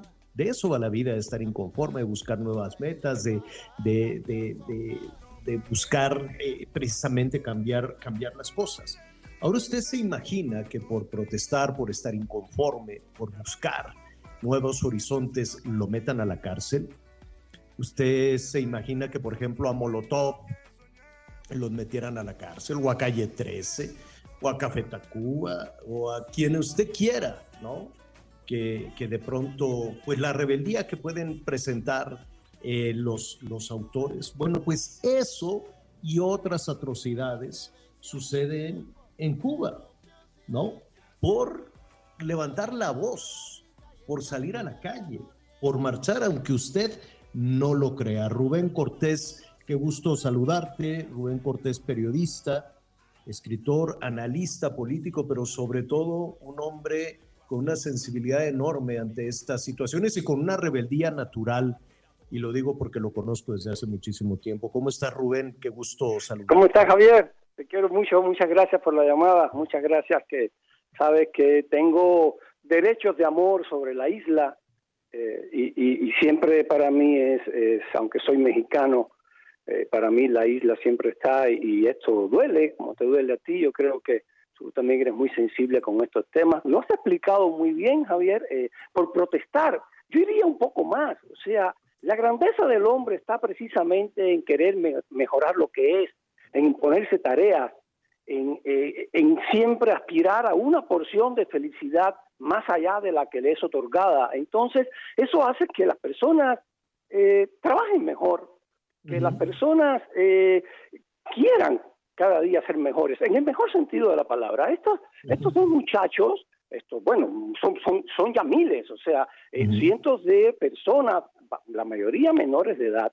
que están presos en Cuba desde el año pasado, de las protestas de hace un año, con penas de cárcel que van de 9 a 30 años, sumándolas son más de mil años de cárcel a, a, a, a un centenar de, de, personas que salieron a quitar patria y vida a la calle, eso fue lo que hicieron, y uno, el autor, Osorbo, uno de los autores de esa canción Patria y Vida, que es premio Grammy, acaban de Michael. condenarlo a nueve años de cárcel.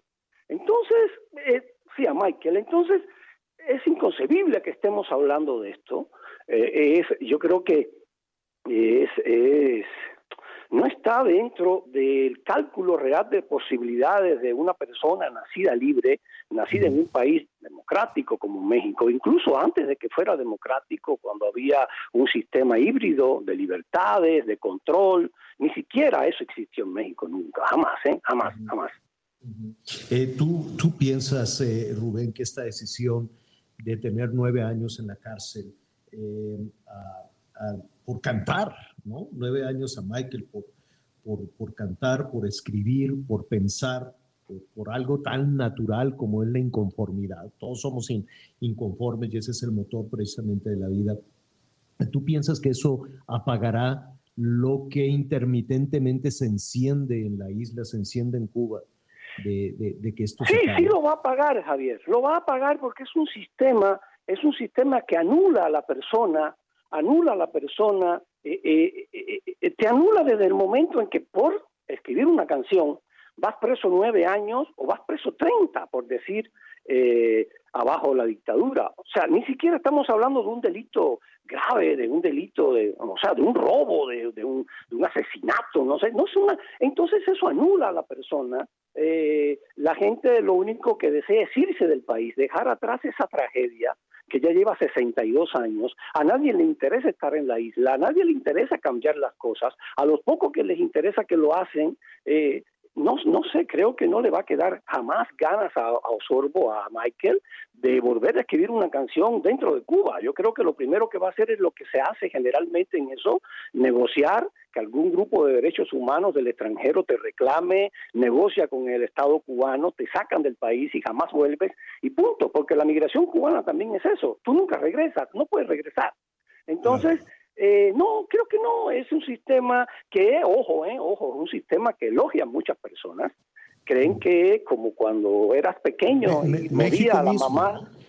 Sí, claro, así es. Es cuando eras pequeño, estabas en la escuela, en la primaria y moría, moría, eh, moría la mamá de un compañerito y tú decías, no, eso le pasa a él, eso no me pasa a mí, mi mamá va, va a vivir toda la vida. Eso es igual, ¿eh? No, eso es para los cubanos, hombre, para los cubanos, no, también. Eh, los pueblos olvidan. Esa es la tragedia de la humanidad, que los pueblos olvidan, eh, los pueblos eh, olvidan que hay cambios que son irreversibles, que los errores se cometen y, se pagan caro.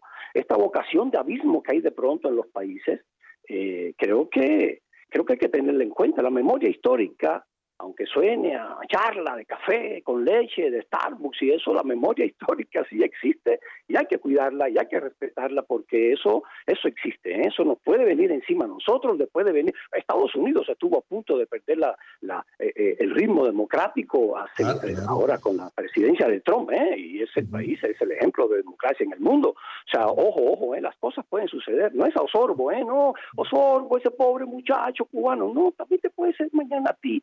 Si olvidas que hay que luchar cada día por ser mejores, por imponerse tareas, de verdad. Claro, claro, claro. Y en un país como el nuestro que simplemente hoy le hemos dedicado a, a todas estas cuestiones que, que, nos lastiman, de la violencia, de las, de las extorsiones, de la pobreza, de la tragedia que está viviendo en Texas, parecería pues un asunto, como tú muy bien señalas, que solo les pasa a los cubanos, pero, pero no, no es así.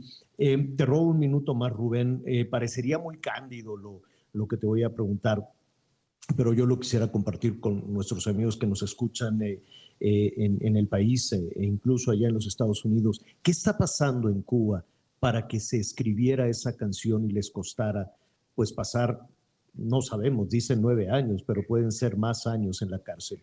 ¿Qué está pasando? Sencillamente que si eres campesino, no puedes sembrar un árbol de naranja para venderla, porque la propiedad privada está prohibida.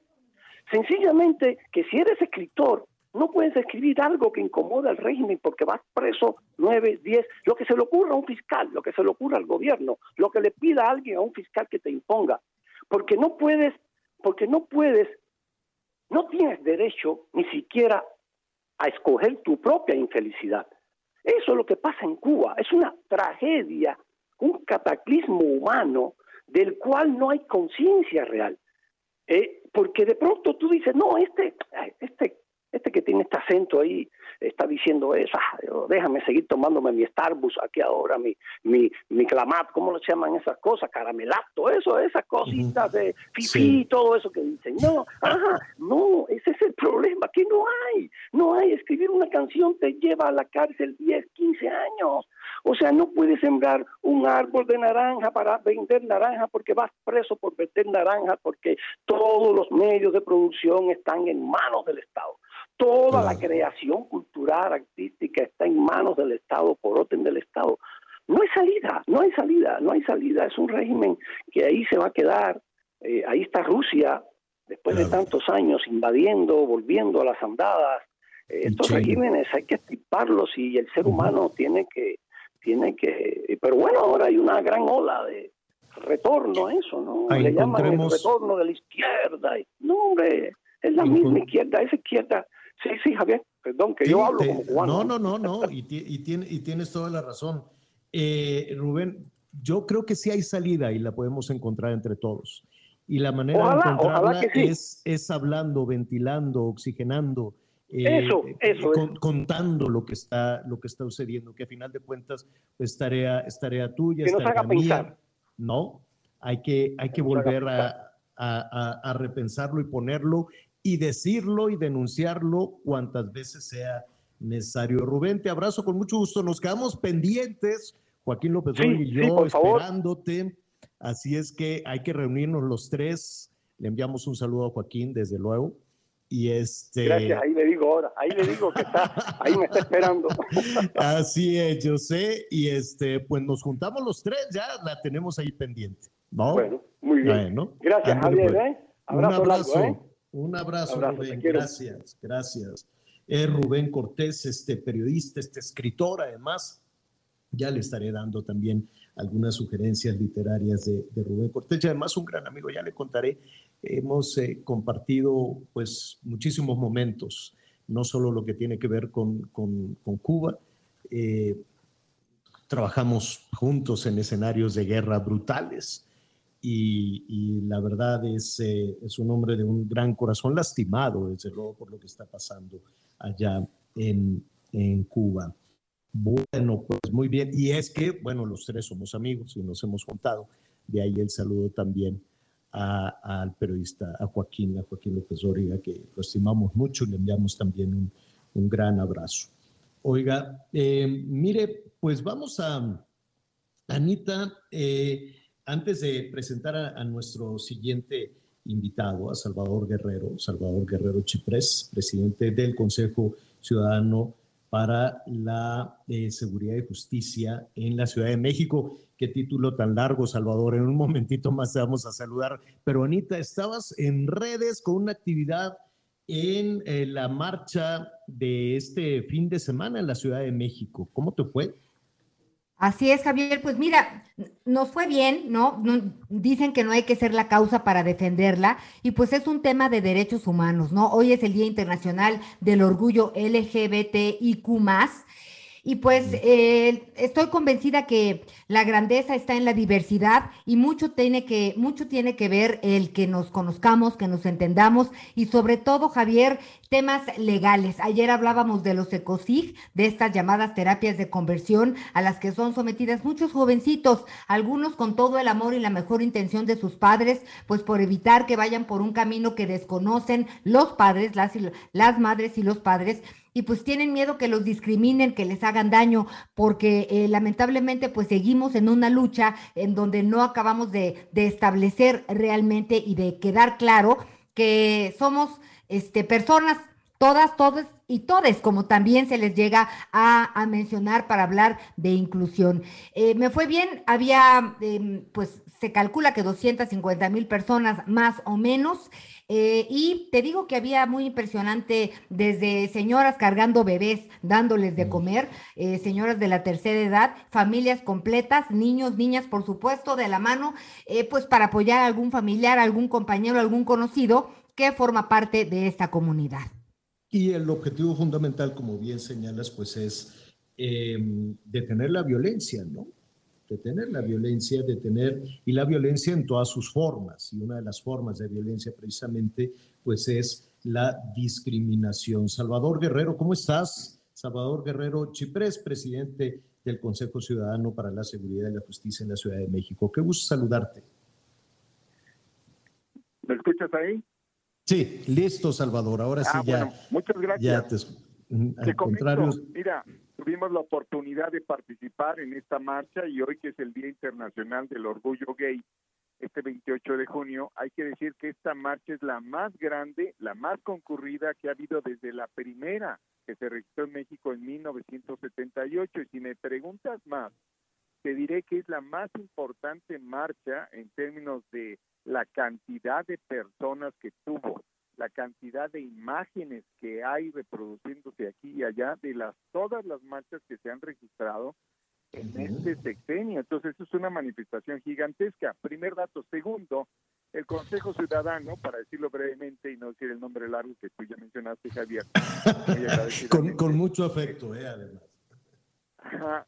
El Consejo Ciudadano tiene la línea eh, que llamamos Línea de Chat Nacional Diversidad Segura, que es el 800 000 5428 y hemos visto multiplicado por siete, repito, multiplicado por siete el número de reportes que nos hace llegar de todo el país esta comunidad diversa. Y tercer punto, el día de hoy los datos del INEGI, los primeros datos históricos, diría yo, del INEGI sobre la diversidad nos señalan que 5 millones de personas en nuestro país de 15 años y más pertenecen a alguna opción distinta de la heterosexual. 5 millones de personas, es decir, uno de cada 20 de aquellos que tienen más de 15 años en nuestro país. Entonces, son datos muy importantes y un fenómeno muy importante. Oye, Salvador, pues eh, eh, estamos describiendo, estamos haciendo la, crónica, como lo hicimos eh, ayer, como lo hemos visto desde el fin de semana, de lo que sucedió en la Ciudad de México. Pero, ¿qué, ¿qué, pasa en el resto del país? ¿Es, ¿Es una situación similar? Me refiero a, los llamados de respeto, a los llamados de, terminar con discriminación. Hemos, se ha logrado avanzar en ese sentido en el resto del país? Fíjate que yo creo que hay centros urbanos entre más educación existe, más desarrollo político, hay una capacidad, pues yo diría societal, de comprender de una manera comunitaria a todas aquellas diversidades. Y por supuesto hay una concentración de esa disposición señaladamente en la Ciudad de México, en primerísimo lugar, yo pondría en segundo lugar eh, Jalisco, tercer lugar Veracruz, cuarto lugar, pero ya, ya lejano, bastante lejano en el Estado de México, y quinto lugar Nuevo León. Yo creo que hay claramente una eh, disposición distinta también en los centros suburbanos y rurales. Está relacionada nuestra capacidad de comprender con nuestra información, con nuestra formación, con nuestra humanidad y también en otro sentido pues con nuestra ignorancia. En otras palabras, entre más ignorantes somos, más vemos como una amenaza la diversidad sexual. Te robamos un minuto más, Anita Lumelí. Sí, Salvador, siempre un gusto saludarte. Y esto en relación a la ignorancia de lo que acabas de mencionar, pues también referente a la salud emocional, estas encuestas, eh, pues se resalta que el 26.1% de la comunidad LGBT y más declaró haber pensado en suicidarse debido a que eh, su primer eh, enfrentamiento para hablar de quiénes son es la familia y fueron rechazados. Es un tema de información muy importante en todos los niveles, Salvador. ¿Cómo hacer para que permee realmente? Bueno, qué importante lo que preguntas. En principio hay que asumir que si estamos de acuerdo con la afirmación de que no todos somos gobierno, quiere decir que la enorme mayoría de la población somos la sociedad y que la sociedad que está constituida por familias diversas es ahí donde tiene la oportunidad de construir opciones para la diversidad y al hacerlo de enriquecer la plataforma comunitaria desde donde puede eh, mismo ser abonada la aceptación el reconocimiento de los derechos del otro, porque en última instancia no estamos hablando de tolerancia, estamos hablando de los derechos de todos. Y déjame decirte también que es en el hogar donde se manifiestan las primeras reacciones negativas respecto de la diversidad sexual, porque el 62% de los reportes que hemos recibido en dos años nos dicen que es la mamá o el papá el que trata de reprender o reprimir abiertamente la, la expresión de lo diverso sexualmente. Y en los datos que acaba de sacar el INEGI hace una hora, nos dicen que el 56% de las mamás, cuando mucho, no la totalidad, ¿eh? el 56% solamente de las mamás está en una disposición inicial de apertura respecto de los niños que están o adolescentes, ¿verdad? O inclusive adultas jóvenes que se manifiestan con una intención de sexualidad distinta. Así que los datos, la manifestación, los reportes del Consejo Ciudadano nos indican que el crecimiento político, democrático y comunitario del país está relacionado con su capacidad de entender esta agenda. Salvador, eh, el, tema, el tema es muy amplio. Eh, te invitaríamos, desde luego, cuantas veces eh, tú puedas con tu agenda que nos acompañes para ponerlo sobre la mesa aquellas cuestiones en las que se ha avanzado y aquellas cuestiones en las que todavía en nuestro país pues estamos atrasados. En principio, muchísimas gracias por acompañarnos. Muchísimas gracias a ustedes y les recuerdo que tenemos esta línea de atención que es 800 0 LGBT u 800 0 5428. Muy buenas tardes a ambos. Al contrario, Salvador, gracias. Salvador Guerrero Chiprés, presidente del Consejo Ciudadano para la Seguridad y la Justicia en la Ciudad de México. Eh, eh, prácticamente, nos, eh, prácticamente nos vamos. Em, ¿Qué situación llegó ya el ejército? A Puebla, este lugar donde se estaba aplicando la vacuna para los niños. Qué imágenes, verdaderamente. y todos pecho tierra. Creo que hay eh, todavía en medio de la confusión, pues algunos, dos niños lesionados, dos adultos también, Miguel. Así es, Javier. Eh, ahorita ya hay más información al respecto. Dicen que sí se trató de una ejecución directa de una persona que estaba formada para recibir la vacuna, porque como ya lo decíamos, además de que están vacunando a los niños de 5 a 11, pues también rezagados. Pero la verdad es que sí, es un acto criminal por donde ustedes le vean. Las imágenes son, la verdad, eh, indignantes, eh, tristes, la verdad es que molestan, sobre todo porque se ve cómo las mujeres tiran a sus hijos al suelo y con su cuerpo tratan de cubrir a los pequeños porque la mayoría de la gente que está ahí pues estaba, estaba con sus niños. El sujeto que aparentemente fue el objetivo, era el blanco de estos sicarios que escaparon a bordo de una motocicleta, bueno, pues sí, lo reportan como lesionado. Dos menores, dos adultos los lesionados, pero me llama mucho la atención porque, ¿sabes? Horas antes en la página de la Secretaría de Seguridad de Puebla, eh, ponían, con motivo de la jornada de vacunación, realizamos recorrido de vigilancia en las diversas sedes del municipio para seguridad de niños y padres de familia.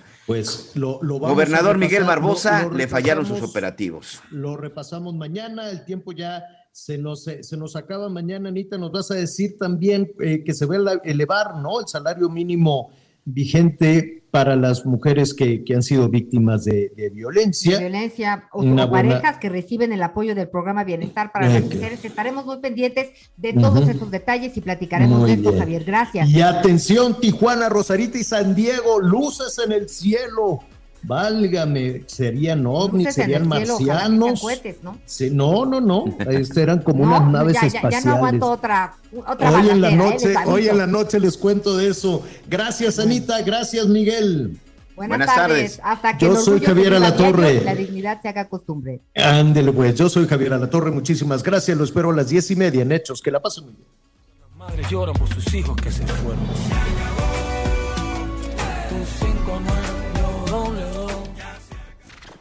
Gracias por acompañarnos en Las Noticias con Javier La Torre. Ahora sí ya estás muy bien informado.